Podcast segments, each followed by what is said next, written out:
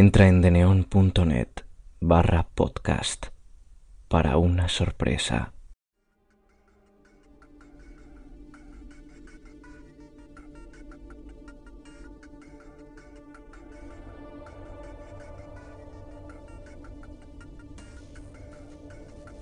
El caso de Stephen McDaniels.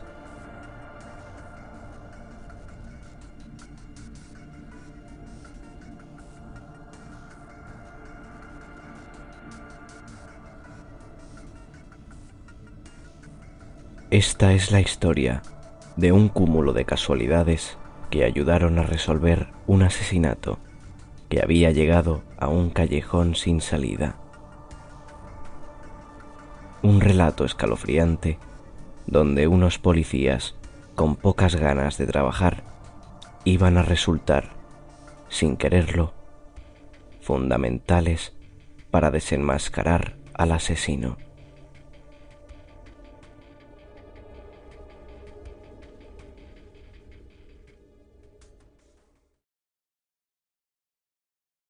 Se encontró un vídeo que fue grabado la última noche con vida de Lauren Giddins, posiblemente mientras ella dormía, aunque no se podía apreciar con claridad.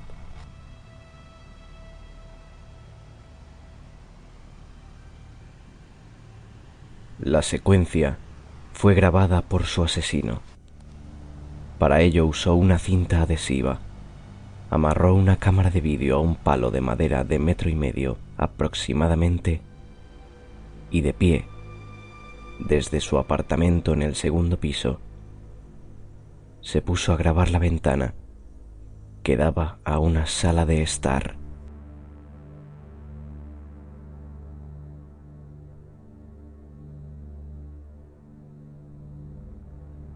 La perturbadora secuencia a través de las persianas se repitió varias veces. Cuando los policías entraron a la casa del tipo, se encontraron varios archivos similares en el ordenador, junto a memorias flash, que pertenecían a la víctima y que presuntamente había robado anteriormente.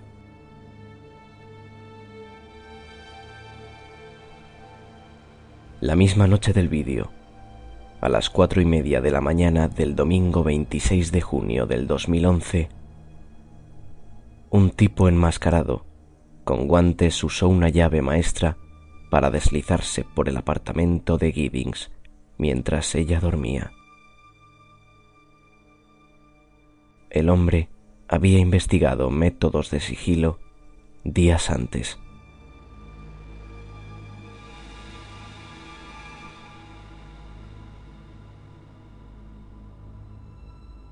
Después de entrar en el apartamento de la joven, se sentó junto a ella y la observó mientras dormía.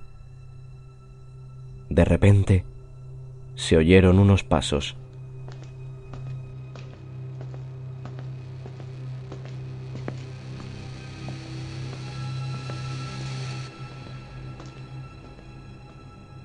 El tipo se quedó petrificado sentado junto a la cama de la joven, con la máscara, sin saber muy bien qué hacer.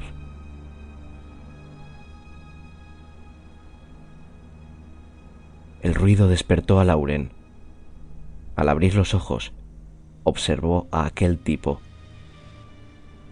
Pero en vez de gritar o alertarse, le dijo de manera muy calmada que por favor se fuera de allí, que no le hiciera daño.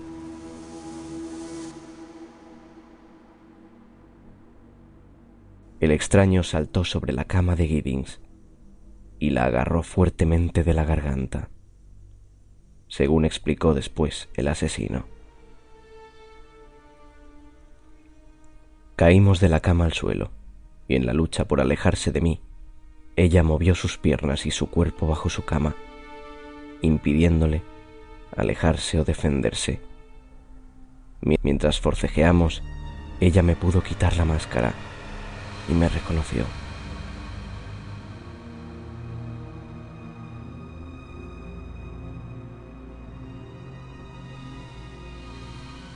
Una vez muerta, el asesino la arrastró al baño y dejó el cuerpo en la bañera.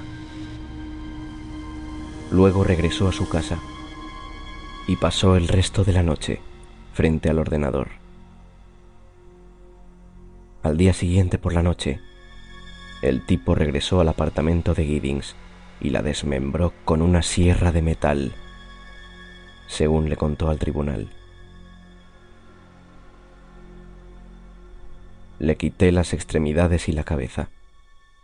Las envolví en varias bolsas de basura negras, por separado, y las tiré en el basurero de la escuela de abogacía de Mercer.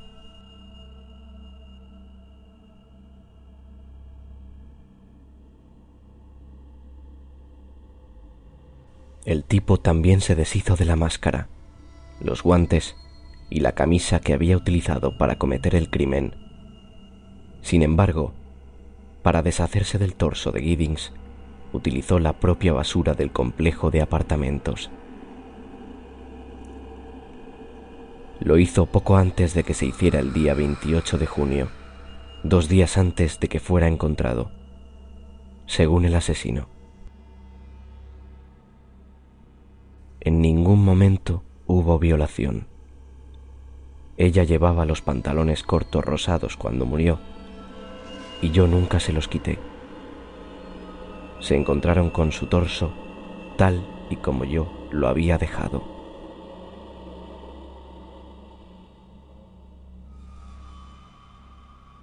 Los días siguientes al asesinato, al hombre le costó conciliar el sueño. Apenas dormía y se pasó horas frente a la pantalla del ordenador. La mayoría del pueblo se había volcado en la búsqueda de la joven.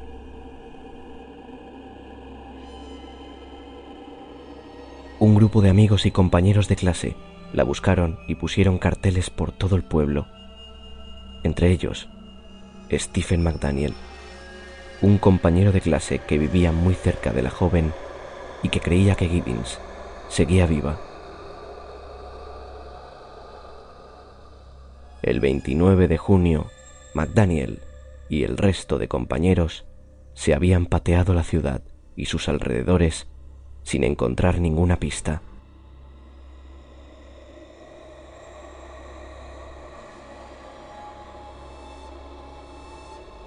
Al día siguiente, un par de detectives con pocas ganas de trabajar se acercaron hasta el complejo para investigar. Era día de trabajo y en la zona no había aparcamiento. Los hombres decidieron aparcar frente al contenedor de basura de los complejos donde vivía Giddings. Ellos no lo sabían, pero acababan de dar el primer paso para resolver el caso.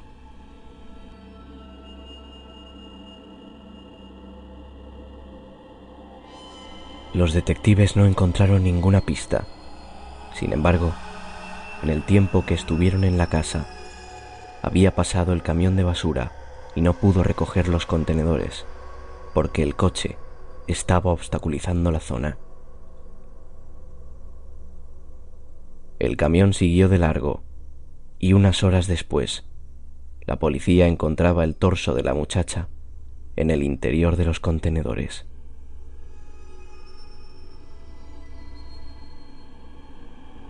Por la tarde, los medios ya se habían hecho eco de la noticia.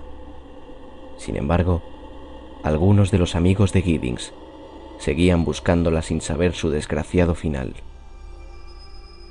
Uno de ellos era Stephen McDaniel, quien fue entrevistado por un medio local.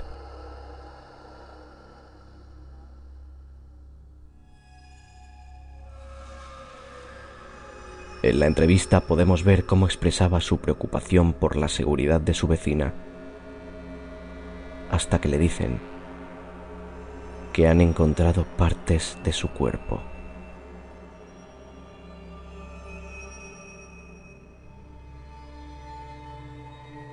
En aquel momento nadie lo sabía, pero la televisión estaba mostrando en directo cómo un asesino se daba cuenta de que iba a ser descubierto. Él mismo se delató con su actuación, pálido y sentándose del mareo que le estaba dando. El tipo finalmente acabó confesando el crimen días más tarde. Stephen McDaniel cumple actualmente cadena perpetua por su crimen.